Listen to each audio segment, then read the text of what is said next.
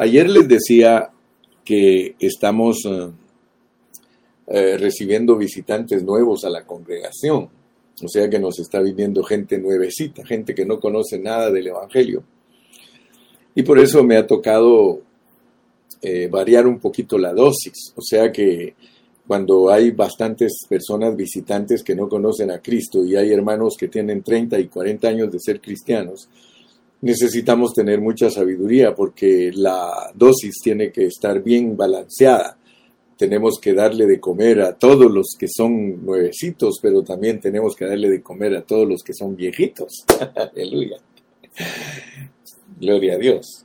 Entonces, mis amados hermanos, Estamos en Romanos y Romanos es una epístola que nos ha bendecido, pero poderosamente. Nos ha bendecido grandemente. Y quiero recordarles que hay siete puntos negativos, de los cuales Dios nos quiere salvar.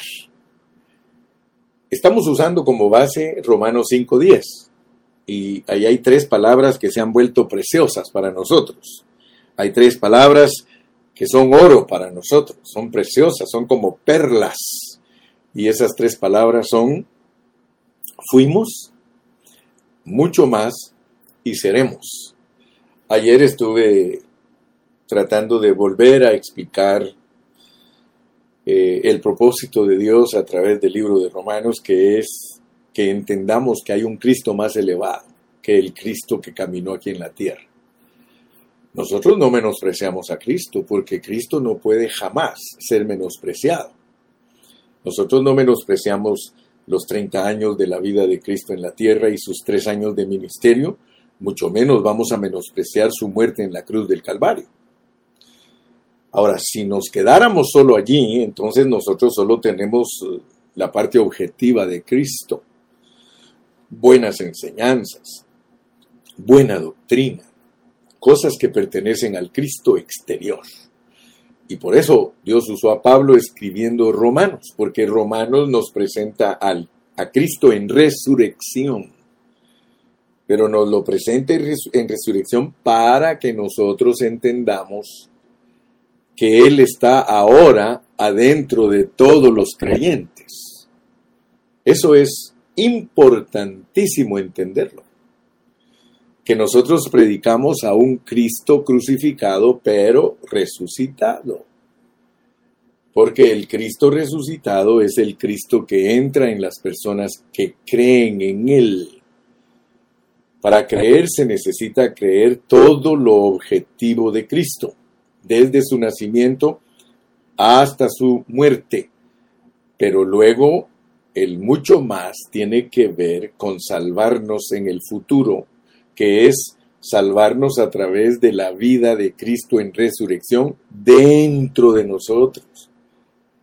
Por eso les decía ayer que algunos hermanos cuando me escuchan predicar a mí por primera vez, no me van a entender, porque yo soy un predicador de un Cristo que resucitó, que no solo murió, sino que resucitó y que ahora vive dentro de los creyentes para salvarlos por su vida, porque Él ya nos salvó por su muerte.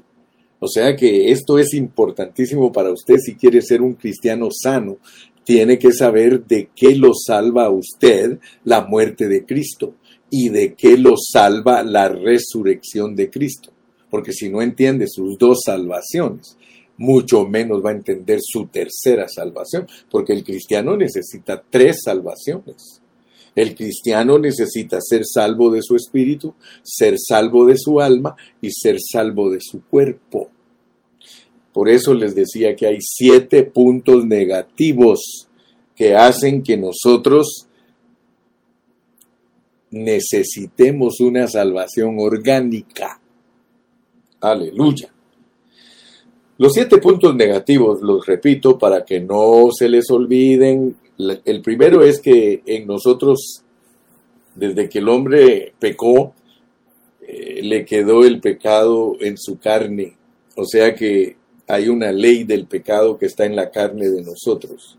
Aunque usted ya acepte a Cristo o lo haya aceptado, Usted es una persona que Pablo dice, miserable de mí, ¿quién me librará de este cuerpo de muerte? O sea que nosotros estamos en nuestro cuerpo, somos muertos, somos personas eh, indignas. Pero hay otro punto que también el hombre adquirió, otro punto negativo. El segundo es que en la caída obtuvo una vida natural, una vida totalmente terrenal, ¿ok? El tercero es que, o el segundo es ser mundano, el tercero es la vida natural, pero el hombre cuando pecó, él también se volvió mundano, o sea que ama las cosas de esta tierra, pero tremendamente.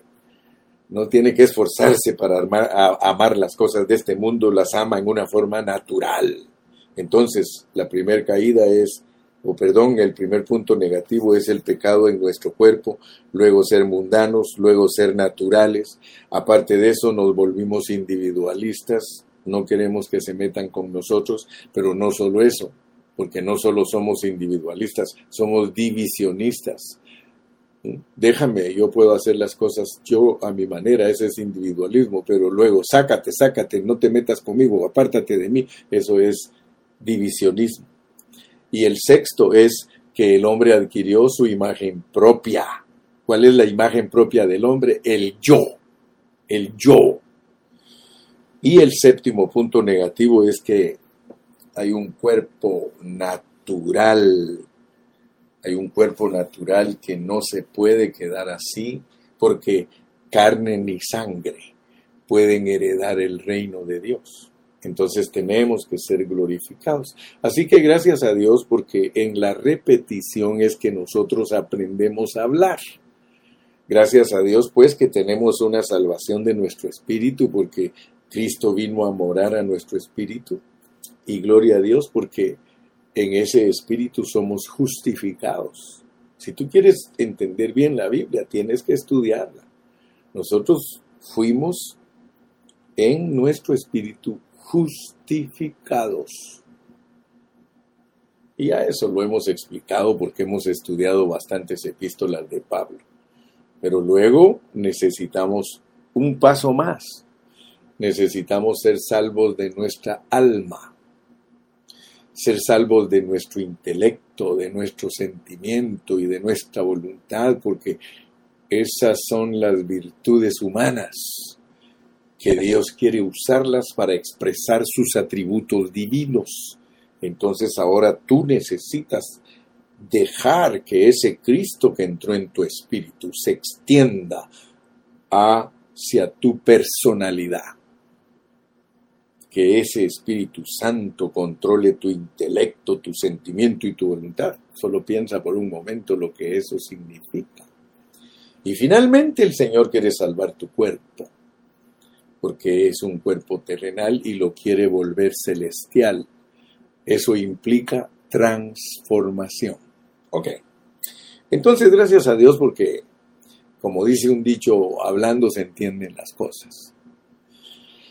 Queremos avanzar un poquito más porque de estas siete cosas negativas, de estos siete puntos negativos, Dios te quiere salvar. Él quiere hacer la obra en ti para que estos siete puntos negativos desaparezcan de ti. Entonces Él te quiere salvar mucho más.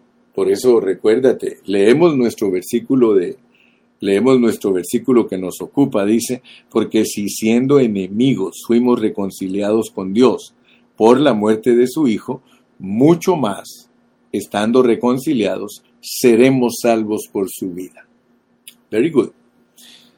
Entonces lo primero que quiero es que te des cuenta que no hay duda que la esencia orgánica, tú tienes dentro de ti a Dios y es una esencia orgánica.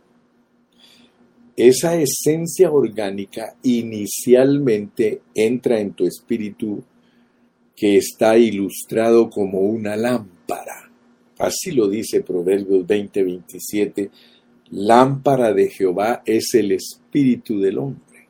Y por eso cuando Dios ya te da enseñanzas acerca de cómo está conformada una persona que tiene a Dios dentro de ella, te la presenta en una parábola como una virgen que tiene aceite en su lámpara. Pero te dice claramente, porque Dios no te quiere engañar, Dios te dice que una virgen que tiene aceite en su lámpara es insensata. Si tú quieres que Dios no te vea como insensato, no solo aceptes a Cristo, porque aceptar a Cristo nos hace siervos inútiles, lo cual significa en otros contextos que nosotros somos insensatos aún ya teniendo a Dios. Eso debes de aprenderlo, que cuando tú aceptaste a Cristo, ya Cristo vive dentro de ti, pero eres insensato, eres siervo inútil. Pero si te quieres quitar lo insensato y te quieres quitar lo inútil, para que ya no te cante la paquita del barrio, ¿verdad? Porque ella sí te dice, te estoy hablando a ti.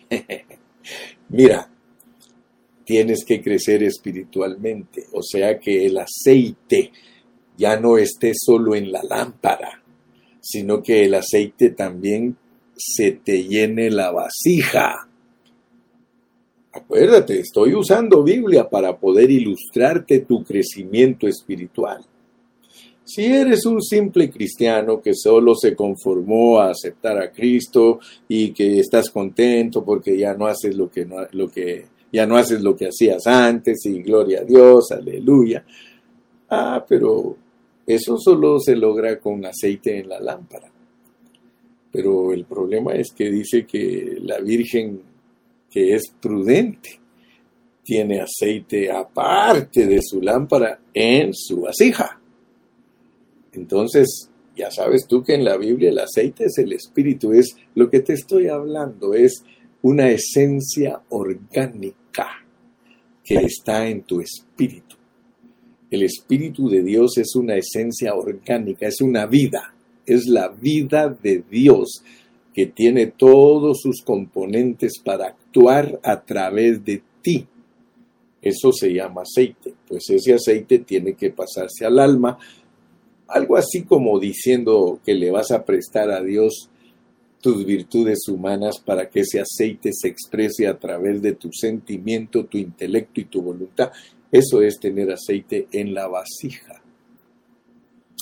Y tú ya sabes que así de sencillo nos lo pone Dios, que las vírgenes que tienen aceite en su vasija van a reinar con Cristo, van a ir a las bodas del Cordero, van a ir al milenio.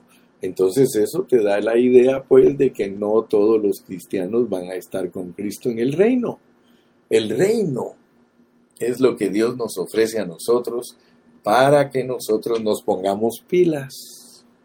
Entonces esa esencia orgánica, esa esencia orgánica de la cual yo te hablo todos los días, y que a veces te digo que esa, esa esencia orgánica tiene que ver con un metabolismo, un metabolismo espiritual, para que esa esencia sea absorbida por tu ser. Porque si es una esencia orgánica, es una vida, es para saturarte. Pero Dios no es escaso ni quiere saturar, saturarte solo tu espíritu, Él quiere saturarte tu alma y eventualmente saturar tu cuerpo. Ese es el plan maravilloso de Dios. Por eso cuando estudiamos Romanos, lo único que le interesa a Dios en Romanos es hacer de hombres y mujeres pecadoras hijos de Dios, porque Él está buscando muchos hijos, muchos hijos no hijitos, sino hijos herederos y coherederos con Cristo. Por eso insiste el apóstol, insiste e insiste que tenemos que madurar porque ningún niño que no llegue a, desarrollarse como adulto puede heredar. Esto es así y esto tiene que ser entendido por los cristianos. Si tú no maduras como cristiano, ni te hagas ilusiones de que te van a heredar porque la herencia es Dios, es que se forme Dios en nosotros. Y eso nos hace a nosotros herencia para Dios. Así que esto es maravillosísimo. Esto es maravillosísimo, hermano. Muy bien. Entonces, Dios diseñó de esta manera el plan. Él ha diseñado para empapar toda nuestra humanidad en una forma completa. Por eso cuando tú hablas de que en Cristo estás completo, Puede ser que ya lo entendiste posicionalmente, o sea, posicionalmente nosotros en Cristo estamos completos, pero puede ser que disposicionalmente no estemos colaborando para que ese Cristo crezca en nosotros y nos lleve a la madurez espiritual. Jesús dijo cuando estuvo aquí en la tierra, Él dijo, yo soy el camino, la verdad y la vida. Ayer estuve predicando de eso, porque es importante que tú entiendas que cuando Él le dijo a sus discípulos que Él era el camino, la verdad y la vida, era para ir al Padre, no para ir al cielo, para ir al Padre. ¿Tú quieres ir al Padre? ¿Qué significa en la Biblia ir al Padre? Significa entrar en Dios. O sea que nosotros, Cristo nos abrió el camino para entrar a Dios. Nosotros estábamos fuera de Dios. Es decir, salimos y Dios nos creó perfectos, nos creó eh, listos para contenerlo, pero tuvimos un problema y todo se arruinó.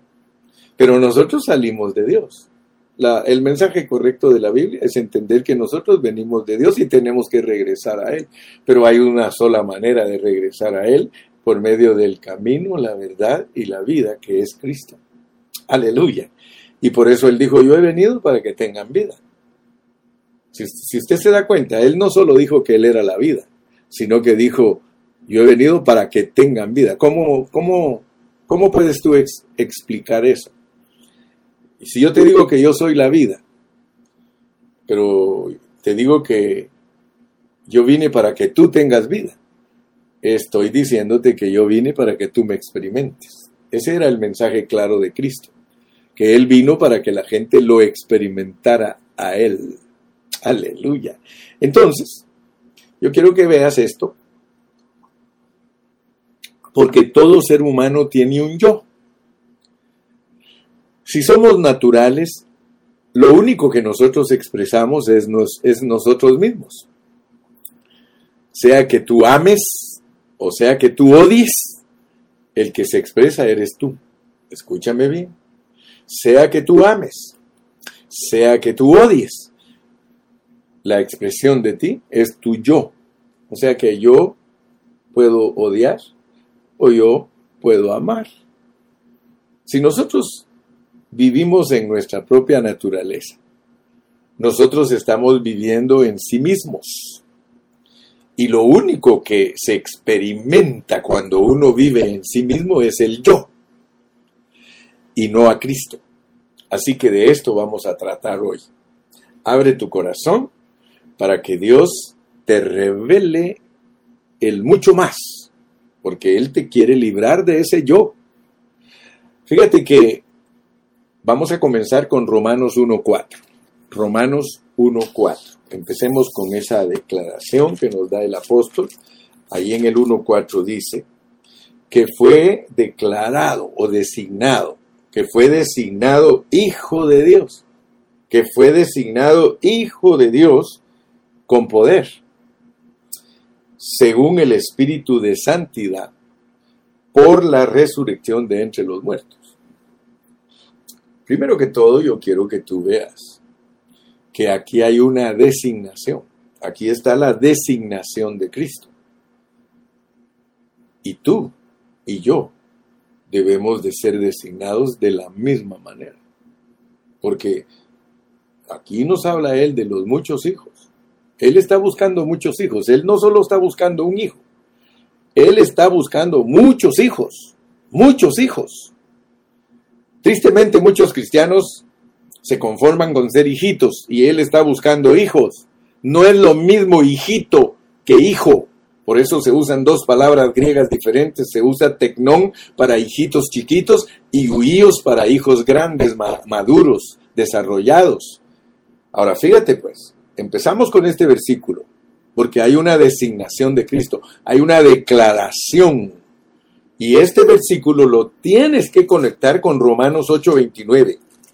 Dice Romanos 8:29, porque a los que antes conoció, también los predestinó para que fuesen hechos conformes a la imagen de su Hijo. Fíjate pues, para que Él sea el primogénito entre muchos hermanos. Entonces, si tú solo lees Romanos y ni siquiera entiendes cómo es la designación del Hijo de Dios, mucho menos vas a entender la designación tuya. Pero Dios quiere que entiendas la designación de Cristo para que entiendas la designación tuya. Aquí en Romanos 1.4, que habla de Cristo como el Hijo primogénito, y sus muchos hermanos, nos lo explica en el 8.29. Ahora, hablar de Cristo como Hijo primogénito y sus muchos hermanos, entonces hablamos de Cristo con todos sus hermanos. Regularmente cuando nosotros hablamos de Cristo tenemos un problema. Y el problema es que nosotros asociamos a Cristo solamente como el unigénito Hijo de Dios. ¡Wow! O sea que la mayoría de cristianos habla de Cristo, ellos piensan rápido en que Cristo es Dios. Aleluya. Y es cierto. Muy pocos hablan de Cristo como el primogénito. Casi todos se les va su atención a Juan 3:16, porque de tal manera amó Dios al mundo que ha dado a su Hijo unigénito para que todo aquel que en Él cree no se pierda, más tenga vida eterna. Y se hace, pero demasiado énfasis, demasiado énfasis, se hace en el unigénito Hijo de Dios. Pero nosotros tenemos que descubrir, hermanos, cuál es la conexión que existe entre el Hijo primogénito y nosotros. Porque si nosotros solamente estudiamos a Cristo como el unigénito Hijo de Dios, Él es nuestro Salvador. Y punto. Pero si nosotros estudiamos a Cristo como el primogénito entre muchos hermanos, entonces vamos a agarrar la onda sus muchos hermanos. Tú tienes que agarrar la onda de lo que significa que eres hermano de Cristo. Aleluya. El Evangelio de Juan habla específicamente del unigénito Hijo de Dios. Aleluya. Sí, exclusivamente el Evangelio nos presenta al unigénito Hijo de Dios. Mira lo que dice Juan 1.18. Juan 1.18, para que veas con claridad el mensaje del Evangelio de Juan. Dice, a Dios nadie le vio jamás el unigénito Hijo que está en el seno del Padre, Él le ha dado a conocer. Gloria a Dios, hermano. Gloria a Dios. Dice que está en el seno del Padre y que Cristo lo ha dado a conocer y dice que es su unigénito Hijo. Esa expresión, hermano, Hijo unigénito, se refiere a Cristo en la inmutable deidad. Cuando tú leas en la Biblia acerca del unigénito Hijo de Dios, se está hablando de la divinidad del Hijo. Como el Hijo unigénito, Él es Dios. Él es Dios hecho hombre. Pero sin embargo, en otras partes del Nuevo Testamento, vamos a Hebreos 1.6. Mira lo que nos dice Hebreos 1.6, porque nosotros debemos de estudiar diligentemente. En Hebreos 1.6 dice, y otra vez, y otra vez cuando introduce al primogénito. Y esto es lo que muchos no alcanzan a ver. Y otra vez, cuando introduce al primogénito en el mundo, dice, adórenle todos los ángeles de Dios. Noten algo, porque muchos solo conocen la introducción de Dios a través del pesebre. Y gloria a Dios, hermano. Si tú quieres celebrar Navidad y eso es todo lo que tienes, hermano, que Dios te bendiga una vez no contradigas la palabra de Dios. Hermano, Dios no te va a juzgar porque tú celebras Navidad. Dios no te va a juzgar por eso. Pero estás limitado. Porque celebrar la Navidad es solo celebrar el inicio, la primera vez que Dios introduce al hombre, introduce a Cristo como el Hijo del Hombre para salvarnos de nuestros pecados. Pero aquí nos dice que lo volvió a introducir al mundo. Y aquí se está hablando de la resurrección. Cuando Cristo es introducido al mundo otra vez, y no se te olvide Hebreos 1.6, y otra vez cuando introduce al primogénito, porque es en resurrección, Él es primogénito en resurrección. Él es unigénito en encarnación, pero Él es primogénito en resurrección. Y cuando el Señor lo introduce otra vez, lo está introduciendo en su resurrección, entonces vemos que el primogénito viene de nuevo a la tierra. Aleluya. Mira, por eso muchos estudiantes de la Biblia dicen que su segunda venida es su primera venida.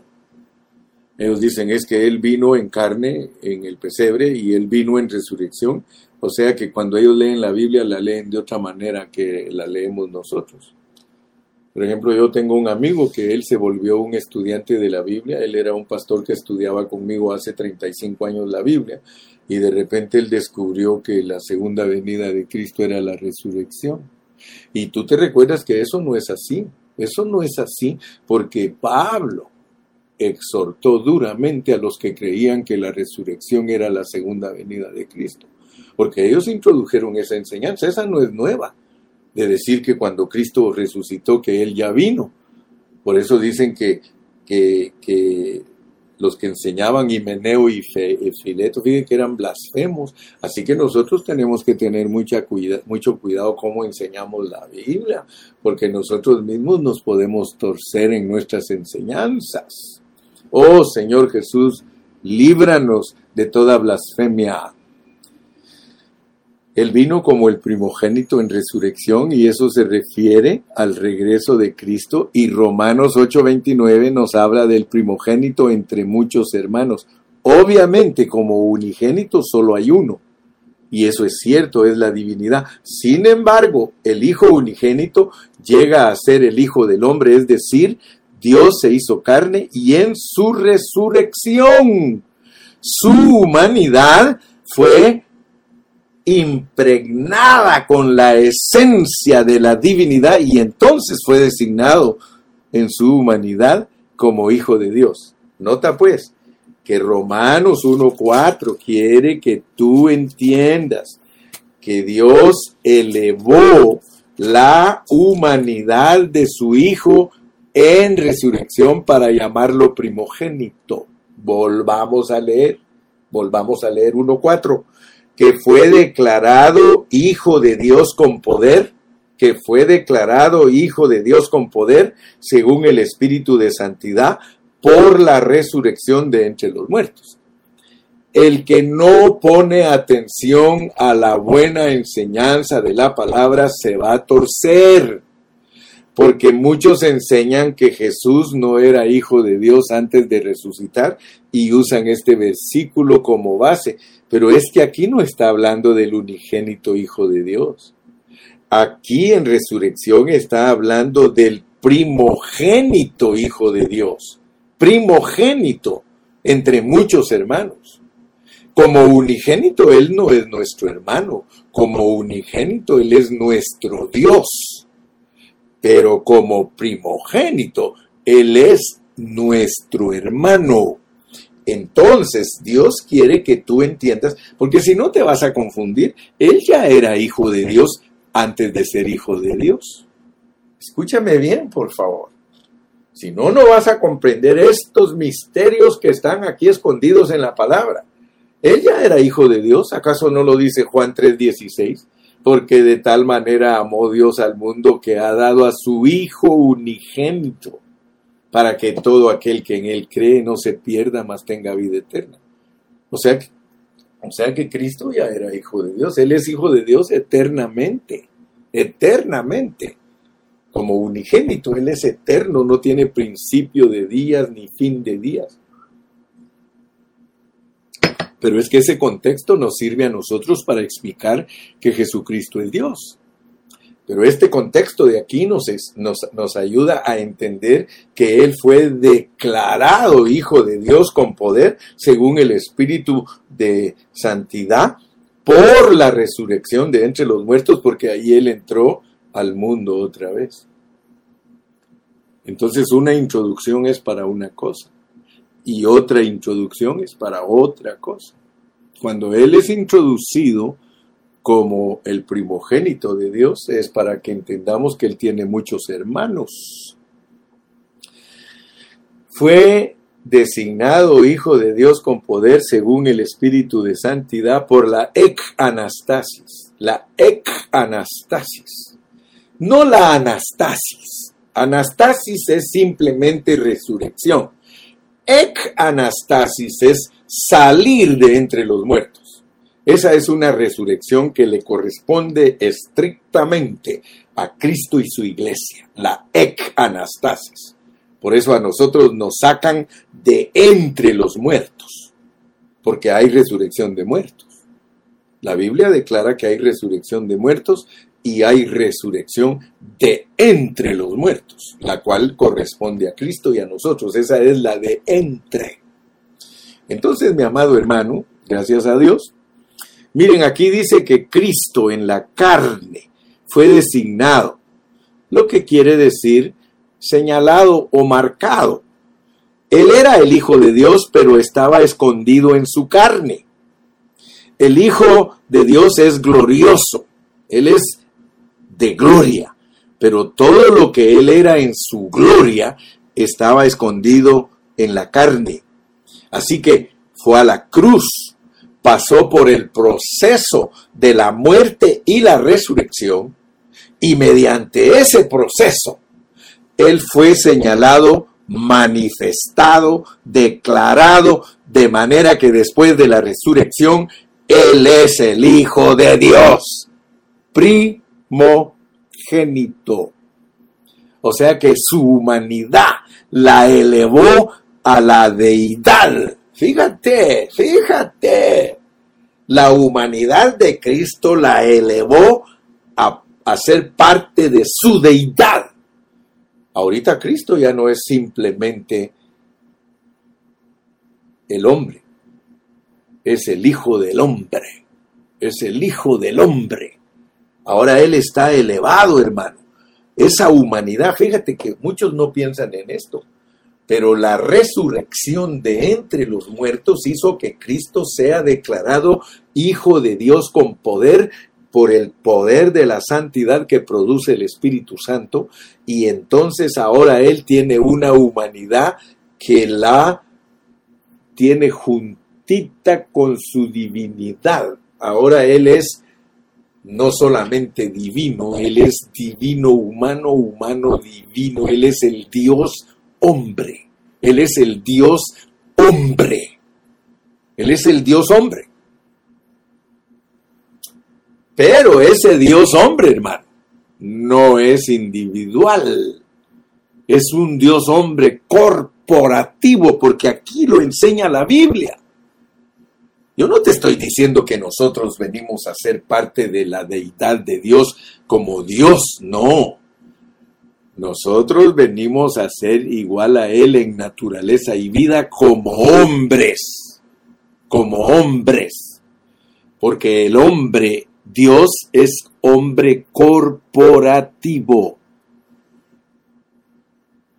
Dios en Cristo es el Dios hombre corporativo. Fíjate lo que Dios está buscando a través de los pecadores, hacerlos el Dios hombre corporativo. O sea que Cristo vino a estar lleno de la esencia de la santidad de la deidad y no solamente en su espíritu, sino que también hasta su cuerpo.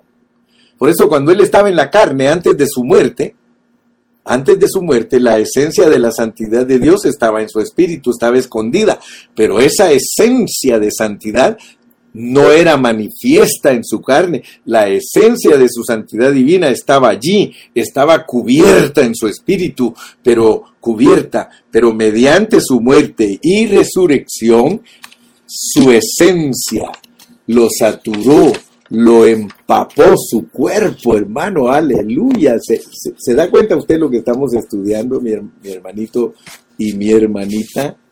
¿Te das cuenta tú lo que estamos estudiando? Ahora podemos ver claramente en Romanos 8:29, porque ese versículo dice que a los que antes conoció, también los predestinó para que fuesen hechos conforme a la imagen de su Hijo, para que Él sea el primogénito entre muchos hermanos. Este versículo lo, lo, sigue el versículo 29.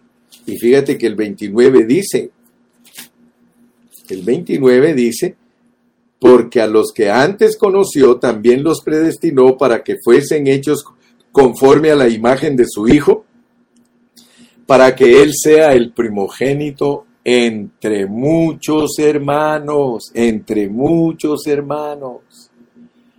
Y luego nos dice que todas las cosas nos ayudan a bien, en el versículo 28 dice que debido a que fuimos predestinados para ser conformados a la imagen del Hijo es que todo nos ayuda bien. Y tú ya sabes todo lo que en el contexto se nos dice que es de todas las cosas, todos los sufrimientos, hermano. Ahora todos nosotros tenemos esta esencia santa, sin embargo dicha esencia está oculta, igual que el Señor. Nosotros ya tenemos esa esencia orgánica dentro de nosotros, pero está, está oculta, está escondida dentro de nuestro hombre natural y además dentro de nuestra humanidad. Aquí la tenemos, aquí está escondida, hermano. Por eso Dios hace que todas las cosas sigan su proceso con el fin de conformarnos, de cambiarnos metabólicamente. No hay duda que la esencia orgánica está en nuestro espíritu y esa, esa esencia orgánica tiene que saturar todo nuestro ser. A eso es lo que le llama el apóstol nuestra santificación. Esto es una designación, esto es una declaración, esto no es un cambio externo. Nosotros no hemos sido llamados a ser cambiados externamente, no, absolutamente no. Eso no es, hermano, lo que Dios está buscando. El, concepto externo de la vida cristiana es religiosidad, es ético. Sí, pero el concepto divino no es corregirnos. Dios no te quiere corregir. Ojalá que Dios te abra tu entendimiento para que veas que Dios no está buscando cómo corregirnos. No, no, no, no, no. Él está preocupado de cambiarnos metabólicamente, por eso se impartió dentro de nosotros como una esencia orgánica. Y como esa esencia orgánica, Él está dentro de nosotros, aleluya, y desde nuestro interior, hermano, desde nuestro interior Él quiere manifestarse. Nosotros tenemos dentro de nosotros a Cristo como nuestra esencia divina. Esto no lo puede alcanzar a ver un cristiano superficial, hermano. Un cristiano que no se mete a la palabra y no tiene la bendición de tener un maestro que les explique la verdadera interpretación de, las epístolas de Pablo, jamás se va a dar cuenta a lo que Dios lo está llamando. ¿Sí? Esto que estamos viendo aquí, mi amado hermano, es profundo. Por un lado, Romanos 1.4 dice que Cristo fue designado Hijo de Dios con poder por la resurrección de entre los muertos. Pero nosotros sabemos que Cristo siempre ha sido el Hijo de Dios. Entonces, entonces, ¿por qué fue designado después de su resurrección? Somos conscientes de los diferentes intentos de entender esto, hermano. Hay tantas personas que quieren entenderlo, pero veamos el contexto. Veamos el contexto del 1.4. Es el 1.3. Dice acerca de su Hijo, nuestro Señor Jesucristo, que era del linaje de David según la carne. ¿Se da cuenta? Mm. O sea que lo que quiere demostrarnos Dios es que tiene una genealogía humana. Si Romanos 1, 3 y 4, hermano, debe de ser entendido perfectamente. ¿Sí? Él tenía una humanidad. Mientras Cristo estuvo en la tierra, Él era la corporificación, Él era la encarnación del unigénito Hijo de Dios. Sin embargo, su carne no era parte de su divinidad pero en su resurrección, por la gloria de Dios, el espíritu de su divinidad, el espíritu de santidad, lo saturó totalmente, que su humanidad se volvió divina. Dios ya lo había designado, ¿sí? Él ya lo había designado. ¿Se acuerdan ustedes que cuando salió del agua, como dijo? Ese es mi hijo amado en el cual yo tengo complacencia. ¡Wow! Entonces él fue designado dos veces. Él fue designado hijo de Dios cuando salió del agua. En su obediencia, ese es mi hijo amado, como humano. Pero ahora cuando dice que es declarado hijo de Dios con poder, por el poder de la resurrección, por el poder de santidad, ahora lo está designando como hermano de nosotros. Allá en el bautismo lo designó como el unigénito Hijo de Dios, perfecto para que ministrara a todos los pecadores. Pero ahora lo declara con poder como Hijo de Dios en Romanos 1.4 para que entendamos el mucho más. Porque nosotros no solo fuimos llamados para ser reconciliados y dejar de ser enemigos de Dios, nosotros fuimos llamados, hermano, para heredar a Dios. A nosotros nos escogieron para que Cristo sea totalmente conformado en nosotros, para que el, designio de Dios, el propósito de Dios, la economía de Dios se cumpla, porque la economía de Dios es un hombre corporativo, es el Dios hombre corporativo. Aleluya. Ahora que lo tenemos en resurrección, gloria a Dios, porque esto nos va a ayudar a entender más la Biblia. Leamos un versículo de, Roma, de Hechos, Hechos capítulo 13 y versículo 33, para que usted se dé cuenta. Y esto es lo que nos abre el entendimiento para entender más y más y más la palabra. Hechos 13, 33. Hechos 13, 33 dice, la cual Dios ha cumplido a los hijos de ellos, a nosotros, resucitando a Jesús, como está escrito también en el Salmo segundo, mi hijo eres tú, yo te he engendrado hoy. Algo que nosotros como cristianos debemos de entender es que aunque Dios nos ha designado sus hijos posicionalmente, todavía no nos ha designado como los primogénitos. Posicionalmente sí, porque todo lo de Cristo, todos nosotros lo tenemos. Hebreos 12, 22 dice que nosotros somos la congregación de los primogénitos. Ahora, eso es un misterio profundísimo, hermano, que nosotros vengamos a ser primogénitos por Cristo. O sea que Cristo nos hace a nosotros también primogénitos. Fíjese que Él no engendra segundos ni terceros. El que cree en Cristo y Cristo se le forma a Él, se manifiesta como primogénito, hmm. como primero de esa clase. O sea que Cristo es el primero de esa clase y engendra primeros de esa clase. Eso es profundísimo, hermano. Porque eso resulta que en resurrección usted es el primero de esa categoría. Por eso es que somos hechos por Dios en una manera tan especial, hermano. Somos únicos. Imagínate el trabajo que tiene Dios para ti cuando te manifiestes y te declare primogénito vas a ejercer un oficio, porque la primogenitura es para eh, ejercer un oficio. Por eso los primogénitos en el Antiguo Testamento heredaban doble porción de la tierra, podían ser, ser, sacerdotes, podían ser reyes. ¿Por qué? Porque se necesita en este universo infinito y tan grande y tan interminable y tan incalculable, porque nadie puede calcular este universo, hermano, que tú seas único para un ministerio. ¡Wow! Eso me asusta, pero me gusta. Entremos al punto número dos. Estamos tratando de entender que Dios quiere eliminar nuestro yo. Fíjate todo lo que Dios está haciendo para eliminar nuestro yo. Entonces, en el segundo punto quiero decirte que como esto es tan misterioso y tan profundo, hasta para orar tienes que tener cuidado. Porque no hay necesidad que te pongas a orar desesperado.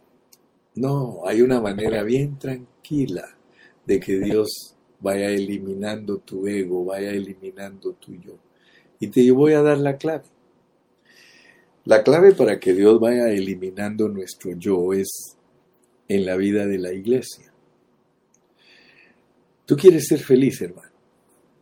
Yo he hablado mucho de esto. Si tú quieres ser feliz, vive simplemente y permanece en la vida de la iglesia. No tienes nada más que decirle, Señor, Señor, aquí estoy. Señor Jesús, te amo. Él tiene una tarea. La tarea es propiamente de Él. Él, quiere transformarte. Dios quiere transformarte. Y para que Él te transforme, lo único que tú tienes que hacer es comer. Come la palabra. Cuando te prediquen la palabra, no entres como aquellos que no tienen hambre. Si tú te acercas a oír al hermano Carrillo, yo no te voy a engañar. Yo no te voy a predicar algo que no te va a servir. Yo te voy a llevar a los pastos delicados. Yo te voy a llevar a donde Dios me ha llevado a mí. Y tú tienes nada más que dejarte saturar. Come, come, come. Así como te comes tus taquitos, tus virotes, tus frijolitos, tu carnita asada, y tu cuerpo se encarga de digerirlo, porque tú lo ingieres. A ti te da hambre, el cerebro dice, ¿tienes hambre? Y tú agarras tu comidita, te la comes y tu cuerpecito tiene un metabolismo cae en tu estómago y ese metabolismo se encarga de procesar tus alimentos para repartir todas las vitaminas de esos alimentos. Por eso tienes que tener cuidado que comes, porque si comes chatarra, pues no hay, no hay buen alimento para el cuerpo. El metabolismo, él es el que procesa todo lo que tú necesitas en tus uñas, en tus ojos, en tus oídos, en todas las partes de tu cuerpo. Si tú permaneces en la vida de la iglesia y estás consciente que Dios quiere producir hijos por medio de pasarlos por muchas pruebas. Y aquí por eso te doy una clave. Si tú no vives la vida de la iglesia, es imposible que Dios te transforme. Vuelvo a repetírtelo. Tú estás buscando cómo cumplir con el propósito de Dios. Más te vale que aprendas a vivir con los hermanos, a comer con ellos, a orar juntos, a cantar juntos. Hermanos, si tú eres llanero solitario, es imposible que Dios cumpla su palabra en ti. Hay hermanitos que dicen, no, dice yo voy a la iglesia, pero rápido me voy porque yo no quiero problemas con los hermanos. Hermano, nunca te van a transformar. Por eso a mí me preocupa cuando los hermanos se van de las congregaciones porque no aguantan a los hermanos. Tú quieres verdaderamente ser conformado a la imagen de Cristo. Hermano, aquí está la fórmula. Aquí está la fórmula. Mira, dice, ¿quién nos separará del amor de Cristo? ¿Tribulación? ¿O angustia? ¿O persecución? ¿O hambre? ¿O desnudez? O peligro, o espada, como está escrito. Por causa de ti somos muertos todo el tiempo. Somos contados como ovejas de matadero. Antes, en todas estas cosas, somos más que vencedores por medio de aquel que nos amó, por lo cual estoy seguro de que ni la muerte, ni la vida, ni ángeles, ni principados, ni potestades, ni lo presente, ni lo porvenir, ni lo alto, ni lo profundo, ni ninguna otra cosa creada nos podrá separar del amor de Dios que es en Cristo Jesús, Señor nuestro. Hermano, si aquí dice que Dios te predestinó para conformarte a la imagen de su Hijo, para que Él sea el primogénito entre muchos hermanos. ¿Para qué le buscas tres pies al gato, hermano, si tiene cuatro? Aquí te dice cómo es que Él te conforma. ¿Te cae mal algún hermano de tu congregación? No lo soportas. ¿Te trata mal algún hermano de tu congregación? no te voltea ni a ver ni quiere saber nada de ti, habla mal de ti un hermano en la congregación. Hermano, eso es para tu transformación. Tu transformación comienza con tu esposa, comienza con tu esposo. Si tú rechazas la transformación que Dios quiere obrar en ti a través de ese hombre ogro, de ese malo, porque hay esposos muy malos y hay esposas también muy malas. Si Dios quiere transformarte, mira, Dios sabe si necesitas para tu transformación una esposa negativa. Si necesitas para tu transformación un, esposo negativo, si necesitas para tu transformación hijos desobedientes, si necesitas para tu transformación enfermedades, accidentes, Dios lo va a producir todo. Solamente no te duermas, solamente no seas descuidado, entiende que todas las cosas ayudan a bien a los que a Dios aman, conforme a su propósito. Si el hermano Carrillo te cae mal, si el hermano Carrillo al predicar y repetir las lecciones te cae mal, soportalo. Es para tu transformación. Sopórtalo. Sí. Hoy con nosotros el proceso es el mismo. Todos tenemos esa esencia de santidad que es el espíritu de santidad, que también es Cristo en nuestro espíritu. Esa esencia continúa escondida dentro de nuestra humanidad, pero eso necesita pasar por un proceso. Entiende bien que la esencia que te han puesto en tu ser, allí en tu espíritu, es para que aguantes el proceso. Es un proceso es un proceso. La vida de la iglesia es un proceso. La santidad es un proceso. Sí, el ser empapados de todo nuestro ser, ese es un proceso. Ahora, ¿qué clase de conformación quiere producir Dios en nosotros? El espíritu de santidad. Todo es conforme al espíritu de santidad, no son normas externas. No, es el Espíritu de Santidad, es Cristo, es la esencia divina y santa de Dios dentro de ti. Esa esencia, déjala operar dentro de ti, es orgánica y va a trabajar junto con tu metabolismo espiritual para que tú puedas ser procesado. Ahora, si no entiendes cómo es el proceso, el proceso es de unos a los otros el proceso es de unos a los otros. Si tú quieres llegar a ser un día designado hijo de Dios, no hay otro proceso más que el que dice Romanos. Romanos, Romanos. Sí, sí, hermano. Nosotros tenemos que ponerle atención a estos mensajes del capítulo o de todos los capítulos de Romanos, de Romanos. Todo lo que te sucede es la soberanía de Dios. Dios utiliza todas esas cosas incluyendo a otras personas para avanzar en ese proceso. El proceso que conduce a la designación es una vida diaria, es una vida de contacto con nuestros hermanos. No se te olvide, es para desvanecer el yo. Hermano, entre más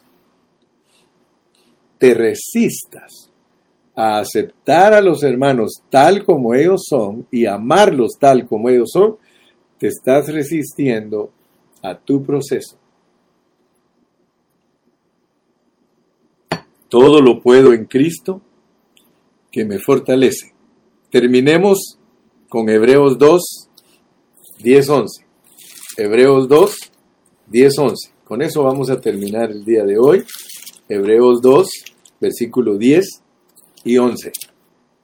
Dice así, porque convenía, porque convenía a aquel, por cuya causa son todas las cosas, y por quien todas las cosas subsisten, que habiendo de llevar muchos hijos a la gloria, perfeccionase por aflicciones al autor de la salvación de ellos.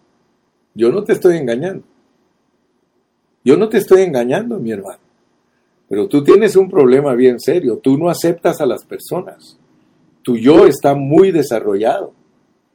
Aquí dice que nosotros podemos llegar a ser los muchos hijos gloriosos porque hubo quien se dejó perfeccionar por las aflicciones. Y aquí te dice la clave, versículo 11, porque el que santifica y los que son santificados, de uno son todos, por lo cual no se avergüenza de llamarlos hermanos. Tú quieres, hermano, hablando sinceramente, dime si quieres. ¿Quieres que te santifiquen? ¿Quién es el que santifica? Cristo. ¿Y quiénes son los santificados? Nosotros. Tanto Él como nosotros somos uno. ¿Quién es este uno?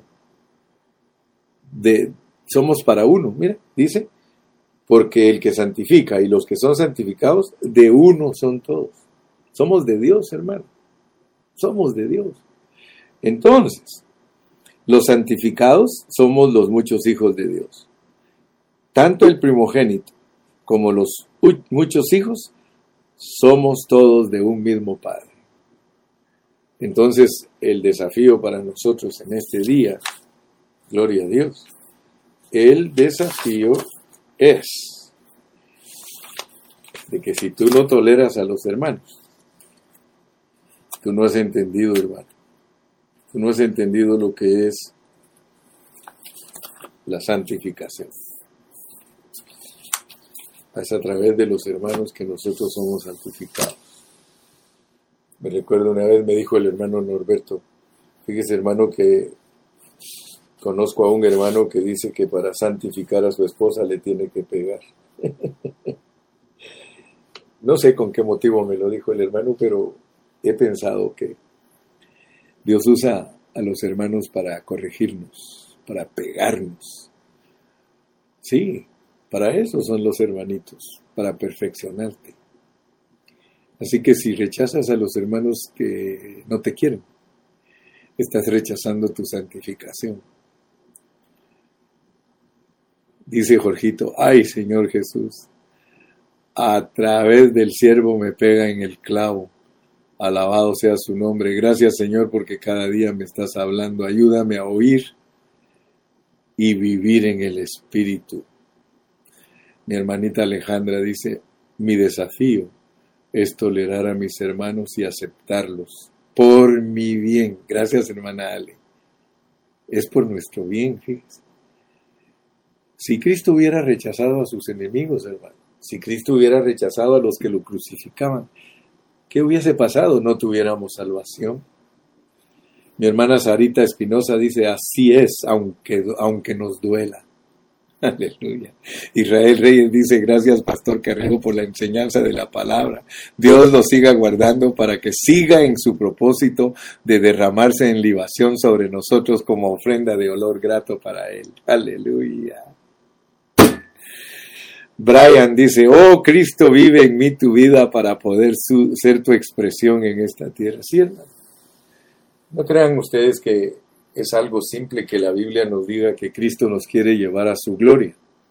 Llevarnos a su gloria es conformarnos a su imagen y semejanza y es hacernos los hombres llenos de amor y tolerantes aún de nuestros enemigos. El Nuevo Testamento es elevadísimo, hermano, porque hay que amar aún a los enemigos. Manaviki Manjarres dice, amén, necesito a mis hermanos para mi transformación y santificación. Dales un beso a los hermanos, pero no como Judas, ¿eh? Dales un beso que digas, ay Señor, aunque no lo amo, pero lo voy a amar. Un día de estos lo vas a amar. Sabes que solo a un enemigo se puede aprender a amar. Si los que te aman no tienes problemas con ellos, sencillamente te aman. Ah, pero cuando alguien no te quiere, hermano, qué sufrimiento. Wow. Mire, yo tengo hermanos que en cuanto me oyen hablar me odian, así como era Caín con su hermano. Caín en cuanto oía que su hermano hablaba, híjole, le entraba algo un demonio le entraba que quería odiar a su hermano. Líbranos, Señor, de los demonios. Sí, dice la hermana Lore Lorraine, mi transformación es con ayuda de los hermanos y hermanas y el poder vencer a mi yo, porque todo nos ayuda. Bien, sí, hermano, hay que vencer el yo, vencerlo, vencer. Hasta mañana. Que Dios te bendiga y Dios te guarde.